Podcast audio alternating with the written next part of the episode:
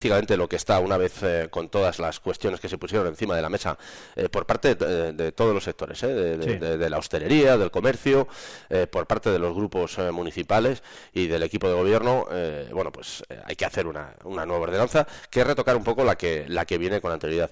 Pero lo fundamental no viene por la nueva ordenanza, que nadie se engañe, lo fundamental viene por esas, esas terrazas, esos veladores que, que, se hizo un esfuerzo por, yo iba a decir por parte del ayuntamiento. El ayuntamiento debo decirlo, que estuvo, bueno, pues eh, como prácticamente todos los ayuntamientos, algunos más que otros, eh, bueno, pues eh, ágil en el, en el momento de la, de la pandemia y dio una serie de soluciones para que el sector notara la pandemia lo menos posible, porque lo, notó y mucho, ¿no? Pero, pero, claro, desde, desde la anulación de la propia tasa de, las, de los veladores, desde el aumento desde los veladores, retiramos en algunos trimestres las basuras y el, y el agua ayudamos aumentando eh, los, eh, la posibilidad de financiación a través de Iberaval, porque muchos hosteleros se acogieron a ello.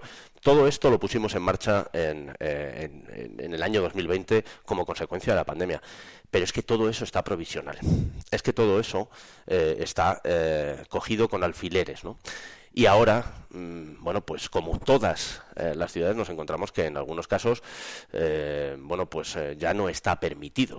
Es que el problema es que una vez que ya decaen los decretos sanitarios que permitían muchas cuestiones, ahora ya cuando nos ponemos y, todos vemos cuál es el, eh, porque nadie le ha querido poner el cascabel al gato, nadie nos ha dado un criterio para, para que una sí, y cómo hacemos una sí. ¿no?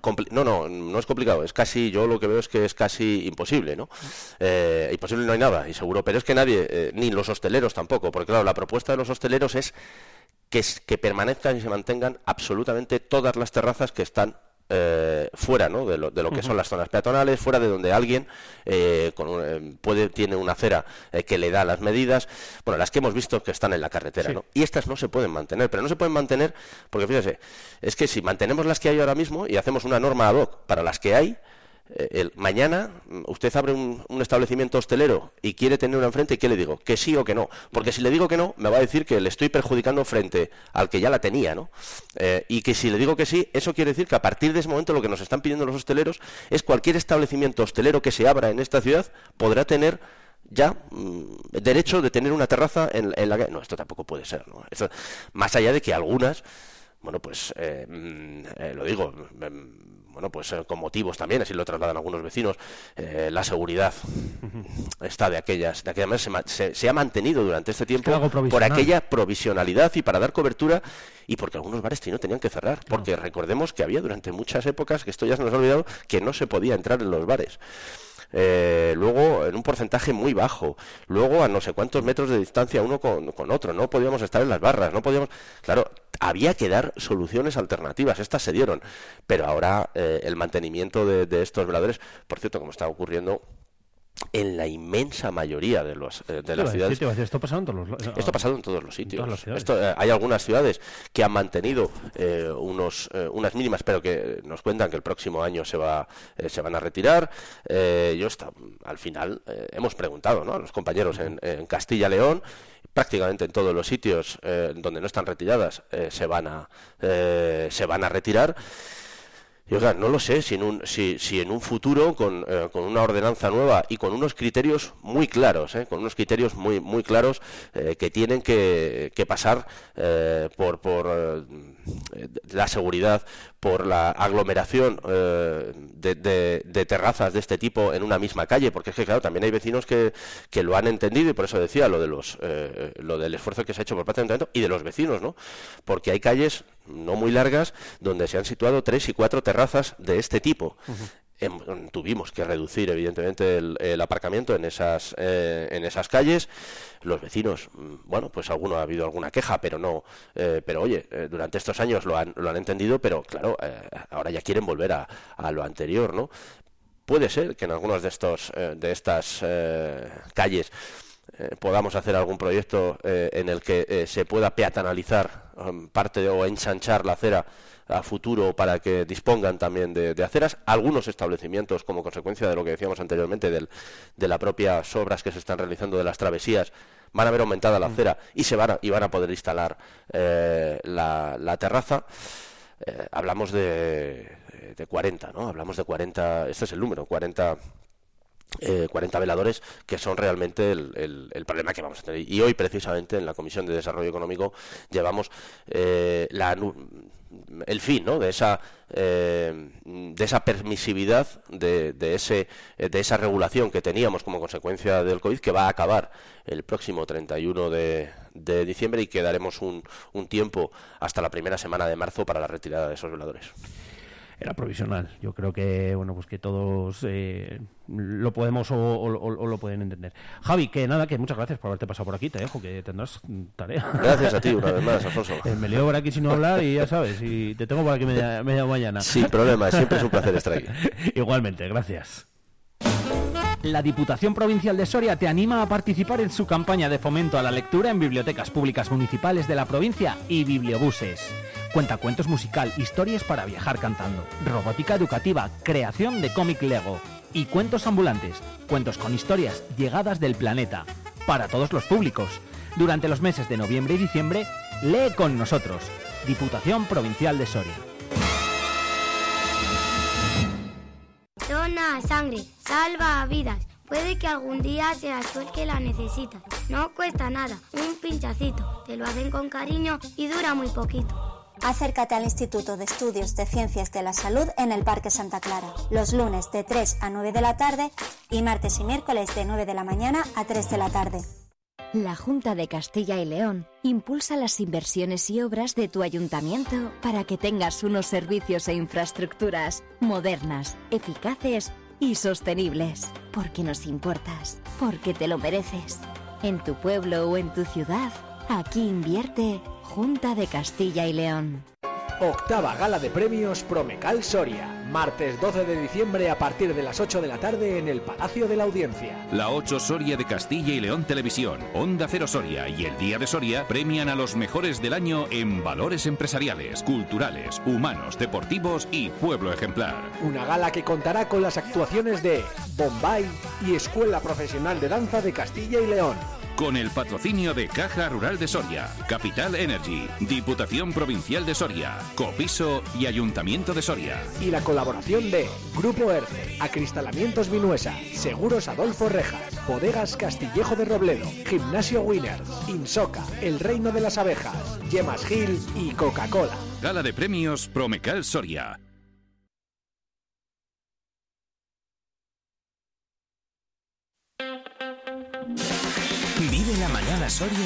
Con Alfonso Blasco.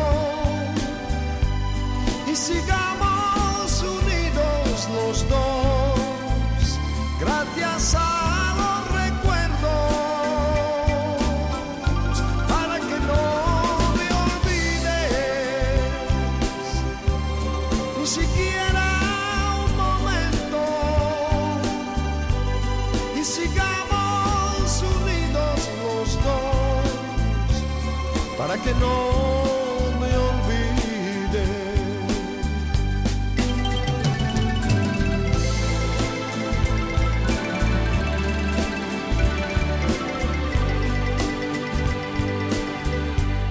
Para que no me olvides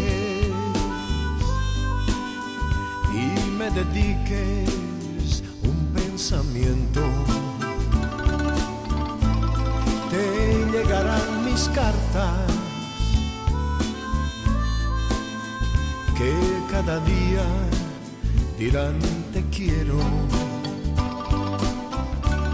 para que no me olvides. Y nuestro amor llegue a ser eterno. Romperé las distancias. detendré para siempre el tiempo.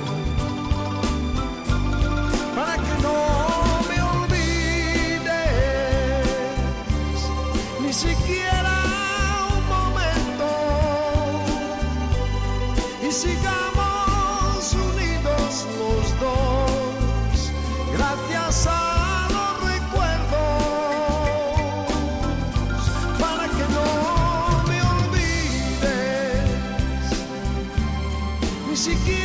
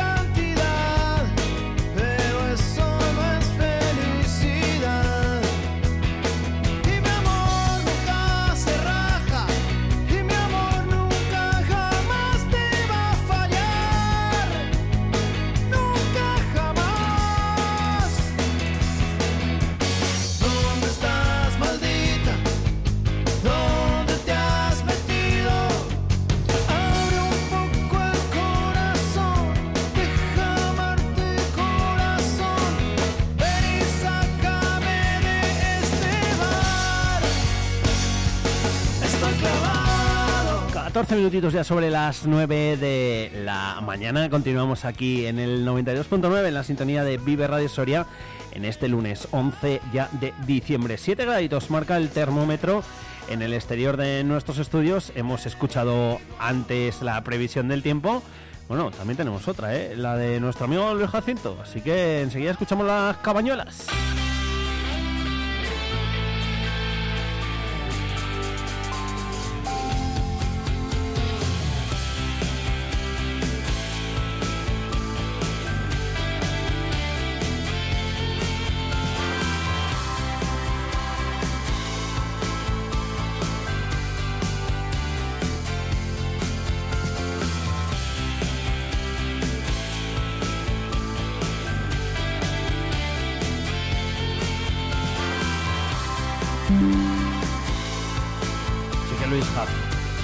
Luis Jacinto, buenos, Buenos días y buena temperatura tenemos. ¿Cómo se nota que tenemos una buena manta de nubes? Así, así tenía que estar todo el invierno, por la noche nublado y por el día despejado. Ayer y hoy van a ser los días más templados de diciembre, gracias a la nubosidad que tenemos. Hoy es San Dámaso, dice la sabiduría popular. San Dámaso en diciembre pásalo abrigado y en ningún caso se te ocurra dormir al raso. Por San Dámaso las tardes empiezan a crecer, paso a paso pero sin descanso. Las tardes ya están creciendo, hoy crecen unos 40 segundos y sin embargo las mañanas siguen acortando. Les quedan todavía por acortar 11 minutos hasta el día 5 de enero. Mañana cambia la luna y cambio de luna, cambio de tiempo. Mañana a las 0.32 horas entra la luna en fase de luna nueva. Hasta el 19 a las 19.39 a 19.39 horas. Así pues, desde el día 12 al 19 tiene que llover algún día, según la menstruación de la luna, sobre todo los días 12, 13 y 14, y sobre todo el jueves, que es el día de la lluvia, como vengo diciendo últimamente. Pero van a ser lluvias muy débiles, manchacoches. Y estos días tiene que llover de noche cuando no esté el sol, con vientos fuertes del oeste. Tiene que llover también porque está porque esta es la segunda semana después de Santa Viviana. Lloviendo en Santa Viviana, el día 2, el día 2 que llovió, llueve enseguida siete semanas. A partir de mañana por la tarde bajan las temperaturas, sobre todo las nocturnas, con alguna helada. Y no se van a recuperar tan pronto. Desde el día 13 de diciembre al 17 de enero no se ven días como los que estamos teniendo, con buenas temperaturas por las mañanas y a partir del día 13 van a bajar bastante las temperaturas, con vientos fuertes del norte, la bardera, que va a hacer que la sensación de frío sea mayor. La bardera que es prima hermana del cierzo y la tramontana. Y cuando veas la bardera por la cebollera, ponte la sudadera. Y si la ves que tiene forma de rulo, ponte de culo. En Reunión de la Sierra, el primer pueblo pasado de duelo, a la bardera la llaman la caballería, cuando veas la caballería por el urbión, ponte un buen pellizón. Me parece que vamos a tener bajas temperaturas para rato. Épocas de terremotos o erupciones volcánicas desde mañana al 19 y sobre todo el 16. Saludos.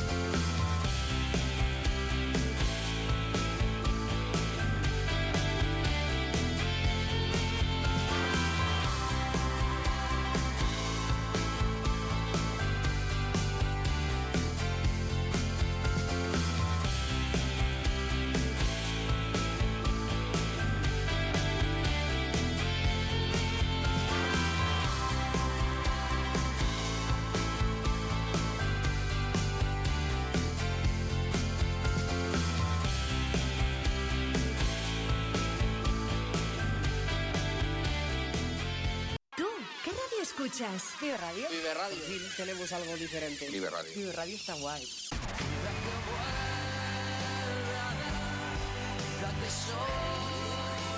Vive Radio. Vive Radio.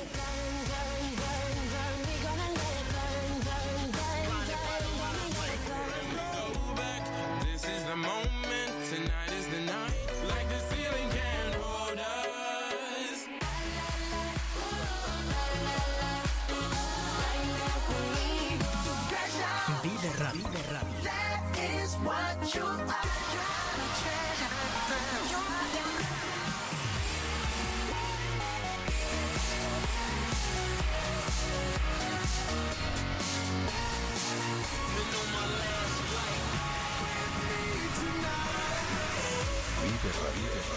Siempre, Siempre música positiva, positiva. La música que más me gusta es la que escucho en Vive Radio.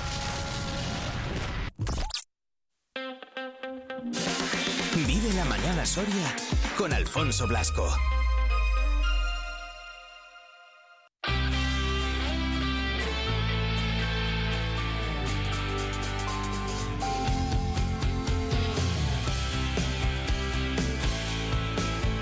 ...21 minutitos son los que pasan ya de las 9 de la mañana. Continuamos aquí en la sintonía de Vive Radio en el 92.9 en esta mañana de lunes 11 de diciembre. Madre mía, cómo pasa el tiempo, ¿eh? Cada vez que digo 11 de diciembre, digo, va, pasa, pasa, pasa el tiempo, pasa- pasan los días volando.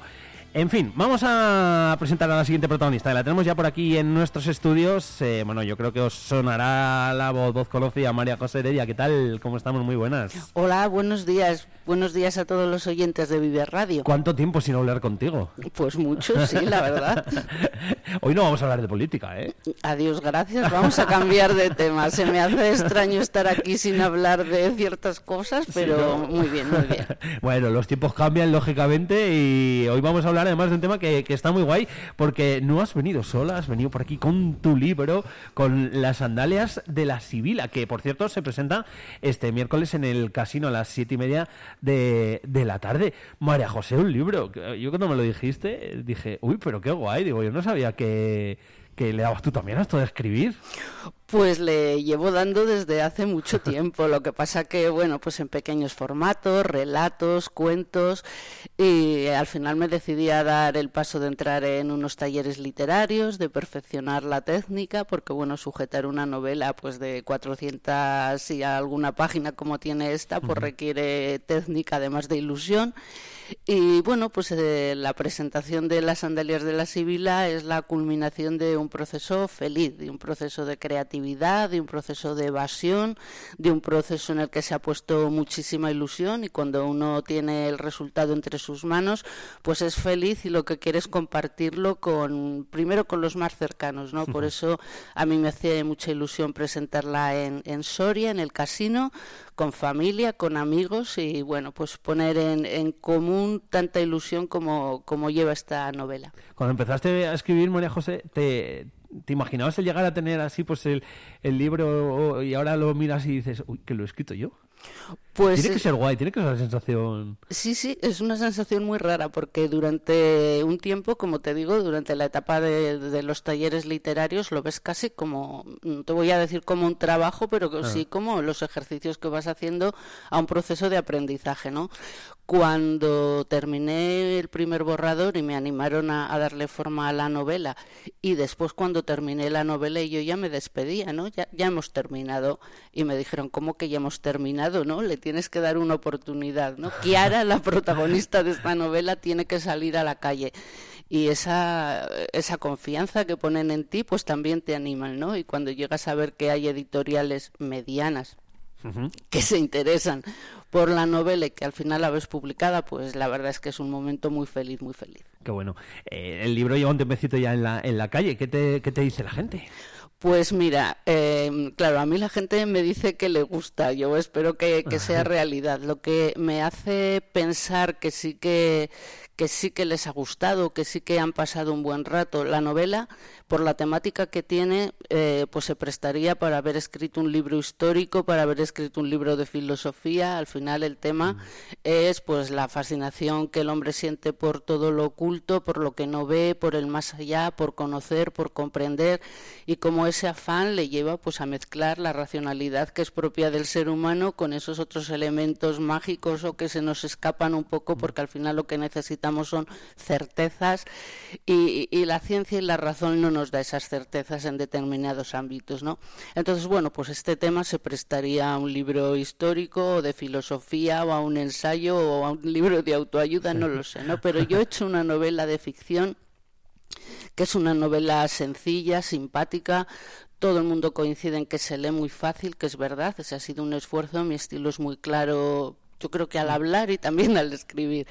Y, y, bueno, a mí lo que más me satisface es cuando me dicen que se han reído, que han viajado, bueno. que han estado en los lugares en los que está la protagonista y que hasta han comido lo que ha comido la protagonista. Y como anécdota te puedo contar que ha habido sorianos que este puente han estado en Roma y se han fotografiado en lugares en los que se desarrolla la novela. Ah, la guay. novela tiene escenas en lugares muy bonitos de, de Roma y ha habido sorianos que han ido y me han mandado la fotografía, ahora te la enseñaré, las Qué bueno. fotografías desde los lugares estos especiales en los que transcurre la novela. Eh, la sinopsis de de lo que trata la, la novela eh, lo has contado así más o menos, tampoco sin hacer mucho spoiler. eh, aquí el que quiera se lo tiene que leer lógicamente. El argumento, que a mí es algo de, bueno, pues de lo que igual de primeras, ¿no? Puede eh, engancharte más a la hora o llamarte la atención a la hora de, leer un libro. Eh, algo lo que, bueno, lo que, sobre lo que igual se ha escrito mucho María José, pero no igual de la misma forma, ¿no? Eh, porque bueno, al final es un mundo en el que se puede hablar y lo que dices tú desde muchísimos contextos diferentes. Lo que pasa que yo creo que tú le has dado ese enfoque diferente, ¿no? El de hacerlo desde el punto de la novela, que además documentado, ¿no? Porque te habrás tenido que do- documentar. Pues sí, porque como te digo, eh, aunque en- yo he, hecho, he escrito una novela de ficción, por lo tanto no pretendo dar lecciones de historia ni pretendo dar lecciones de nada, pero evidentemente tienes que saber de lo que hablas, ¿no? En el tema de las creencias eh, y, y de ese algo más que buscamos que se sale de lo que es racional, eh, bueno, pues está el mundo de la adivinación, el mundo de los oráculos, que es el mundo que a mí me atrajo mucho eh, con el tema de las sibilas que cuento después de una experiencia en, en la Catedral de Siena, ¿no? Eh, vale, pues las sibilas eran personajes, por una parte eran personajes históricos, la historia habla de ellas y las sitúa mu- eh, muy, concretamente interactuando con reyes romanos, con emperadores, es decir, estaban en la historia los grandes eh, escritores, historiadores, tanto griegos como romanos, como en la Edad Media, nuestros santos, San Agustín, San Teodoro, Santo Teodoro de Sevilla, etcétera, o sea, eh, escriben sobre las sibilas. Eh, pero también hay una parte que las pasó a la leyenda. En, las sibilas estaban con Apolo, las sibilas acompañaban a los dioses al inframundo. Tal. Yo tengo la idea que es lo que también eh, se deja ver en esta novela para quien quiera pensar un poco más allá de la historia que se cuenta pues que eh, eran grandes mujeres, eran mujeres muy importantes, que estaban al lado de grandísimos hombres, pero no se podía permitir en aquel momento que se pensara que un rey actuaba guiado por las visiones de una sibila o que un emperador romano actuara guiado por las visiones de la sibila, aunque algunos sí que se atrevían, incluso han quedado reflejos en la pintura, ¿no? Augusto con su sibila Tibur eh, aparece en muchísimas representaciones. Pero claro, a mí lo que me llamaba la atención, y no es un tema de reivindicación ni de nada, es simplemente poner un espejo, ¿no? Como unas Ajá. civilizaciones, unas sociedades, unas culturas, unas religiones que se basan en la doctrina de los grandes profetas, al fin y al cabo los profetas eran hombres Mm. que transmitían una revelación de un Dios, o sea, eran hombres que simplemente decían que un Dios les había revelado algo. Pues como ellos sujetan nuestras grandes religiones, nuestras grandes civilizaciones y ellas las profetisas, las adivinas que realmente profetizaban lo mismo muchísimas veces, estaban en la historia también y sin embargo se las apartó al mundo de mito y de leyenda. Entonces, si mm, todo el mundo sabe quién es Abraham, todo el mundo sabe quién es Moisés, todo el mundo lo sabe, pero además en el mundo cristiano, en el mundo islámico, en el mundo judío, porque luego las diferencias vinieron después, ¿no? Pero vale, hasta ahí todo el mundo sabe quiénes son. Eh, todo el mundo no sabe quiénes son las sibilas, todo el mundo no sabe lo que hacían y todo el mundo eh, no tiene tampoco por qué saberlo.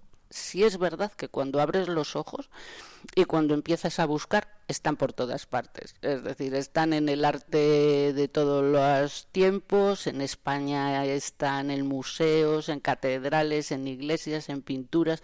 Quiero decir que yo he situado la novela en Italia por cuestiones que también aquí aparecen, pero que es que uno se va a España, empieza a abrir los ojos y también lo ve. Luego esas mujeres estaban ahí, eran grandísimas mujeres y por una razón especial se hizo un esfuerzo, bueno, un esfuerzo no, porque también es verdad que eso es muy fácil, si tú a alguien lo pones a acompañar a Apolo a los inframundos, pues ya te lo has quitado de la historia y lo has pasado al campo del mito, ¿no? Mm. Entonces se trata de poner ese espejo y de reivindicar un poco, eh, si nos paramos a pensar en qué creemos, sin juzgar y sin nada. Al final es un canto a una creencia, ¿no? Necesitamos certezas y cada uno busca las certezas donde quiere, como puede y como a esa persona le resultan más fascinantes o le resultan más cómodas, ¿no? Entonces, bueno, pues hay un hilo conductor que es la fascinación que siente por el mundo de la adivinación la protagonista de, de la novela. Eh, a ella esa fascinación le viene por el tarot, por las cartas. que es realmente una metáfora también de poner las cartas sobre la mesa. Hay veces que la vida, hay veces que las personas o hay veces que nosotros mismos nos ponemos las cartas sobre la mesa y en ese momento toca hacer decisiones importantes o actuar de forma importante. Pero en nuestra cultura las cartas como representación de ese toque de atención están ahí, ¿no? O sea, poner las cartas sobre la mesa, guardarse unas en la la manga, esto es sota, caballo rey. Es es- verdad. Claro, nosotros tenemos ahí ese ese poder de cuando alguien te pone algo sobre la mesa, de cuando algo se te manifiesta y te obliga o a actuar de otra forma, o a pensar de otra forma, o a replantearte una creencia. Por eso las cartas no es que se haga una apología del tarot, ni muchísimo menos, es una metáfora, en la, en la novela hay muchas, de, de las cartas sobre la mesa, de que en un momento hay que pararse a pensar sobre determinadas cuestiones.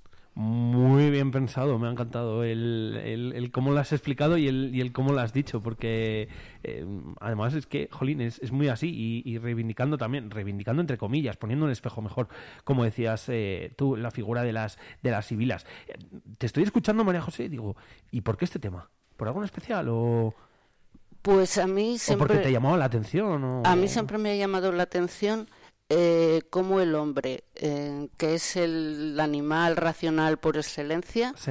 eh, realmente en las decisiones importantes y en las cuestiones importantes escapa de la racionalidad y donde encuentra consuelo es fuera de la racionalidad. Total. Y no sabemos por qué, y lo que digo, no, no se juzga, se trata de que cada uno encuentre consuelo, encuentre esa confianza o encuentre esas certezas vitales donde quiera, pero yo por eso la novela eh, la dedico a las personas eh, a las que, mira, te lo leo, aquellos que alguna vez han sentido que las casualidades, los sueños o lo inexplicable desafiaba su inteligencia y su razón y han dudado y han anhelado que la vida pudiera ser de otra manera. Es decir, aquí no se juzga, no se da lecciones a nadie porque creo que hay respuestas que no las tiene nadie, pero a esas personas que dudan o que dudamos y que anhelamos que la vida pudiera ser de otra manera, pues yo creo que a todas estas personas les va a gustar la novela. Seguro que sí. Eh, mm, llama la atención, o me puede llamar la atención, la, la portada del libro con, con el tema. Eh, me surge la, la, la pregunta. Dentro de esta figura de, de las sibilas, como, como tú dices, que parece que suenan como, como así como del pasado, la foto luego es moderna. ¿Hay sibilas ahora? Hay sibilas ahora, hay sibilas ahora y, y, y llevan elementos encima, llevan elementos con ellas que cuando se ve bien, cuando se quiere mirar, se puede reconocer. El hilo conductor, hay un hilo conductor en la novela que son las sandalias. Las sandalias, la parte por el todo, ¿no? Yo creo que todos llevamos con nosotros algo que si se sabe mirar nos dice mucho de una persona. Puede ser algo externo, puede ser algo interno, desde cómo se pone un anillo, desde cómo se pone una- un pañuelo, desde cómo sonríe, desde cómo habla. Y hay un elemento conductor, ya digo, es una novela temporal, uy, de ficción, perdón, y el tiempo en esta novela pues juega de muchas formas también. Entonces, bueno, eh, al final la representación de, de esta portada con independencia del criterio de la editorial, que fue también quien insistió en que, en que fuera una, una portada llamativa, puesto que yo ¿eh? soy Está- yo soy una escritora nueva, es mi primera novela, es decir, cuando las novelas son de los grandes escritores, lo que va en grande es el nombre del escritor y ya no hay nada más, ¿no? Hay un símbolo y tal, pero pone Pérez Reverte o pone tal, ¿no? Pero cuando no eres conocido, pues realmente algo tiene que llamar la atención. Algo tiene que llamar la atención para que alguien elija tu novela y no elija otra. Y dentro de esos criterios comerciales, la portada pues guarda mucho sentido con la última con las últimas páginas de la novela Ah, qué bueno. Y hasta ahí, ¿eh? hasta ahí puedo contar y, y, por favor que no empiecen por el final Eso que de empezar por el final tampoco tampoco tendría luego mucho mucho sentido. Eh, no, pero sí, eh, es verdad, eh, está conseguido, o sea que llama sí que sí que llama la atención. La presentación, como decimos, eh, va a ser este día 13, pasado mañana, a las siete y media de la tarde en el Casino Amistad Numancia. Va a intervenir el profesor Marcos Maruel. Eh, al final, bueno, pues María José, una, una cita, para lo que decías tú al principio, ¿no? Para, bueno, pues eh, para presentarlo así un poco de forma oficial a amigos, a, a familia, conocidos y a todos los que quieran acercarse, ¿no? Pues sí, está, por supuesto, están todos invitados y, y, bueno, pues es una cita. Los autores sorianos nos gusta presentar nuestras obras en el casino. Es como la casa, claro, es como la casa común de todos los que tenemos una iniciativa cultural o una iniciativa Sí. artística en la, en la ciudad. Y, y bueno, pues mm, lo que se pretende es compartir con amigos, con familia, con todo el que se quiera acercar ese momento feliz que supone pues tener ya entre tus manos el resultado de tanto trabajo y sobre todo el resultado de tanta ilusión, ¿no? Lo he dicho más veces, ha sido un proceso feliz que culmina con esta presentación. Después ya, pues como dice un amigo también escritor, eh, cuando sale la novela es como una botella que lanzas al mar y no sabes lo que va a pasar, ya tiene vida propia, ¿no? O las olas la llevan muy lejos o queda encallada en una roca, eso ya no está en tu mano. Eh, a partir del miércoles de la presentación, la novela ya tiene vida propia y lo que pase con ella ya no, no me pertenece. Eh, ¿Va a ser la única? Pues me queda el gusanillo porque, claro, una Eso- vez que eso es que no. una vez que has aprendido, una vez que tienes la técnica, te llueven las ideas. Es curioso la cantidad de gente que me da ideas para continuar esta novela y ¿Ah, sin sí? embargo para mí esta novela tenía el punto final perfecto. Pero son los propios lectores los que dicen, ya, pero ¿y si pasara esto? Ya, pero ¿y si volviera no sé quién? Entonces es muy curioso cómo hay muchos lectores que se han quedado con ganas de una historia que ellos mismos en su cabeza están, están Claro. ahí, ¿no? Pero yo en principio esta novela no tiene continuidad, esta novela tenía principio y fin. Y bueno, más adelante pues a lo mejor me lo planteo. Pero con una segunda o ya veremos. Eh, O sea, con una segunda mm, segunda parte. No, no, no. parte, Segunda parte no, yo la doy por terminada, ya te digo, a pesar de las ideas A que me llegan de y si volviera, y si pasara, y si se diera cuenta. Bueno, pues yo agradezco todo eso, que además tomo nota y lo apunto, porque Eso- bueno, es- a, a lo mejor hay algo que yo no he visto y, Y que eso además está muy bien porque eso significa que la gente, oye, pues mira, se ha mm, Claro. metido en el mundo y en el personaje. Exactamente, por eso yo tomo esas notas y alguna me llama la atención, ¿no? Como ve la continuidad de la historia un lector. Claro.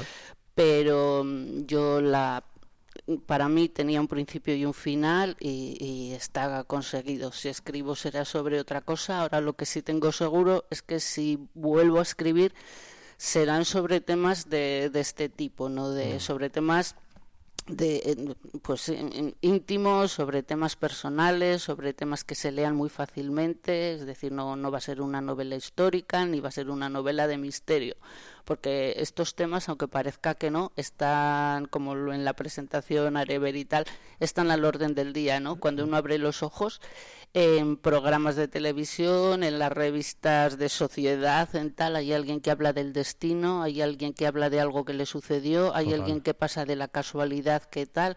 El tema del destino, de la casualidad, de lo que pasó, de lo que tal, está al orden del día. Cuando se abren los ojos, pues se empieza a ver. Efectivamente, sí, sí, sí. Y muchas veces, eh, mira, pues es necesario también, y, y- y- y ya no solo si te gusta el tema o no, ¿no? Pero bueno, pues el coger y el tener una, una novela entre manos que, que te hable de esto y que te lleve también, eh, bueno, pues a esos mundos y te haga también, te ofrezca otros puntos de vista, ¿no? Te ponga ese espejo, como decías también antes, de, de las sibilas delante y tú lo puedas ver, pues también mm, te hace abrir todavía más los ojos y ver incluso, incluso más allá. Eh, ¿Te ha costado mucho escribirlo? ¿O te relativa- relativamente fácil? A ver, eh, relativamente fácil encontrar el tema y encontrar la historia eh, esto ha sido relativamente fácil. Yo no he dudado sobre la historia, no he dudado sobre el argumento y ni sobre los personajes. Eso me ha resultado fácil me ha resultado complicado que lo escribí en un momento de cambios míos profesionales, del final de la pandemia, de se cruzaron muchas cosas Mm. externas a la novela en- durante el proceso de escritura y eso complicaba las cosas porque no siempre tienes la cabeza pues para ponerte Claro. a escribir una historia así, ¿no? Pero en lo que nunca dudé es en, pues en los componentes de la novela, el argumento, la historia, los personajes estaban ahí. Lo que pasa que encontrar a veces el punto perfecto que tú querías conseguir para contar algo, para describir algo, tal, pues necesitaba un trabajo que si estás yendo y viniendo de un sitio para otro y haciendo Complicado. otras cosas te resulta más complicado, sí. Bueno, en cualquier caso, ahí está, ¿eh? el trabajo hecho y para que lo disfrutéis. Todos, eh, si me parece, es que mm, como, como tú y yo hemos hablado mucho de, de- de las sandalias de la Sibila, y digo, igual digo, y ahora, me parece un buen regalo para estas navidades, igual me dice María José, no, sí, bueno, sí puede ser un buen regalo, pero ya me entiendes. Sí. Es buen regalo. Es buen, es buen regalo, es buen regalo para, para la Navidad, es buen regalo para descansar después de la Navidad, es un buen regalo para cuando alguien quiera, para sí o para alguien que tiene cerca, que pase un buen rato de tranquilidad, para alguien que necesite hacer un hueco en el ruido, en el follón diario y pues muy digamos muy dulcemente se le invita a pensar en otras cosas, pero a través de una historia que es una historia muy bonita, ambientada en Roma, con un personaje muy peculiar, que es una tasadora de obras de arte en Italia, y a la que acompaña un personaje secundario de lujo, que es la tía Julieta, que es esa tía, abuela, madre admirable que todos tenemos, que a partir de una determinada edad se convierten en esas mujeres sabias a las que todos hemos conocido ya en una parte muy avanzada de su vida, que es cuando se deciden a hablar y a contar.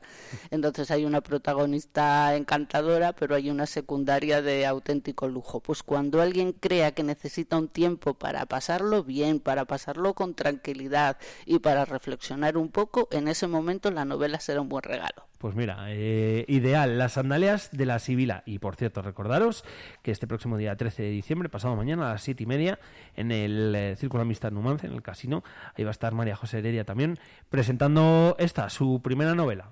Eh, ya lo digo yo. Me da que no va a ser la, la primera la última. María José, gracias eh, por haberte acercado y por habernoslo contado. Muchísimas gracias a vosotros y buenos días a todos los oyentes de Vive Radio. Dona sangre, salva vidas. Puede que algún día seas tú el que la necesitas. No cuesta nada, un pinchacito. Te lo hacen con cariño y dura muy poquito. Acércate al Instituto de Estudios de Ciencias de la Salud en el Parque Santa Clara, los lunes de 3 a 9 de la tarde y martes y miércoles de 9 de la mañana a 3 de la tarde. La Diputación Provincial de Soria te anima a participar en su campaña de fomento a la lectura en bibliotecas públicas municipales de la provincia y bibliobuses. Cuentacuentos musical, historias para viajar cantando, robótica educativa, creación de cómic Lego y cuentos ambulantes, cuentos con historias llegadas del planeta, para todos los públicos.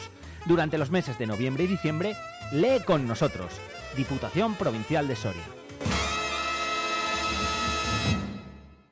Octava gala de premios Promecal Soria. Martes 12 de diciembre a partir de las 8 de la tarde en el Palacio de la Audiencia. La 8 Soria de Castilla y León Televisión, Onda Cero Soria y el Día de Soria premian a los mejores del año en valores empresariales, culturales, humanos, deportivos y pueblo ejemplar. Una gala que contará con las actuaciones de Bombay y Escuela Profesional de Danza de Castilla y León.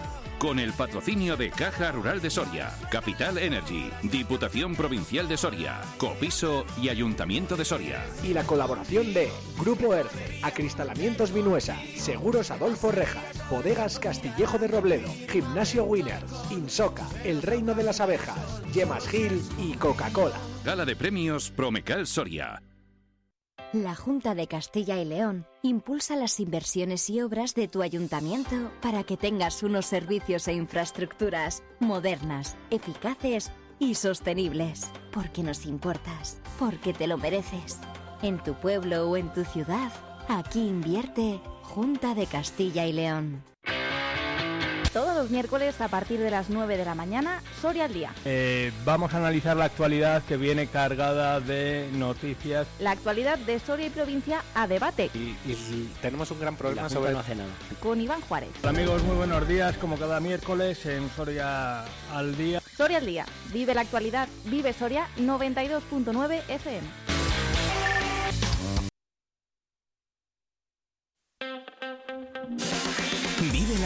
Soria con Alfonso Blasco.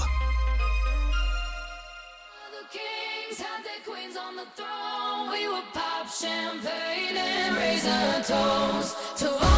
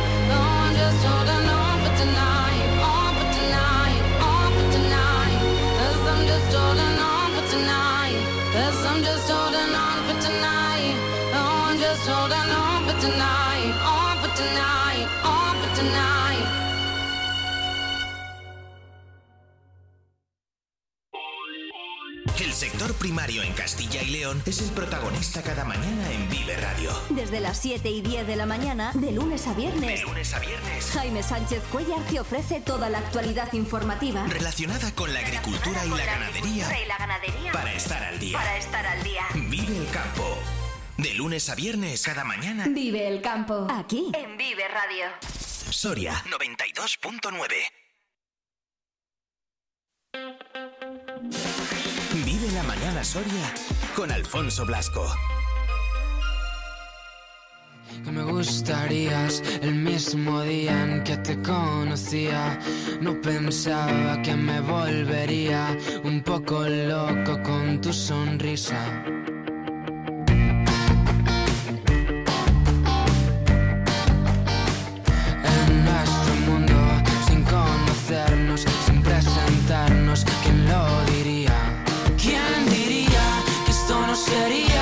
56 minutos son los que pasan ya de las 9 de la mañana, a puntito de llegar a las 10. Hoy es el Día Internacional de las Montañas y enseguida vamos a hablar con Luigi charlar sobre este Día Internacional de las Montañas, sobre las montañas que tenemos aquí en, Soria, eh, bueno, sobre la importancia que tienen, etcétera, etcétera. Las montañas, que a mí me gustan un montón, como decía antes, o sea que hoy su día.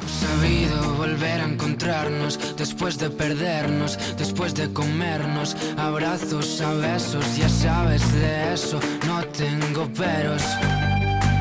¿Qué sería de mí si no fuese por ti? ¿Quién me diría que acabaría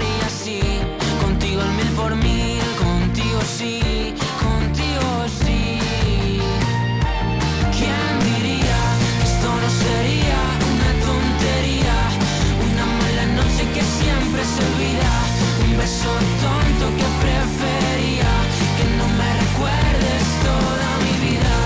Mira ahora dónde hemos llegado. 24 meses y no nos odiamos. ¿Quién diría? ¿Quién diría? ¿Quién diría? ¿Quién diría? De las ocho maravillas a mí me tocaría. ¿Quién diría? ¿Quién diría? Las ocho maravillas eres la más bonita. ¿Quién diría? ¿Quién diría? De las ocho maravillas a mí me tocaría. ¿Quién diría? ¿Quién diría? De las ocho maravillas eres la más bonita. ¿Quién diría que esto no sería una tontería? Una mala noche que siempre se olvida. Un beso tonto que prefería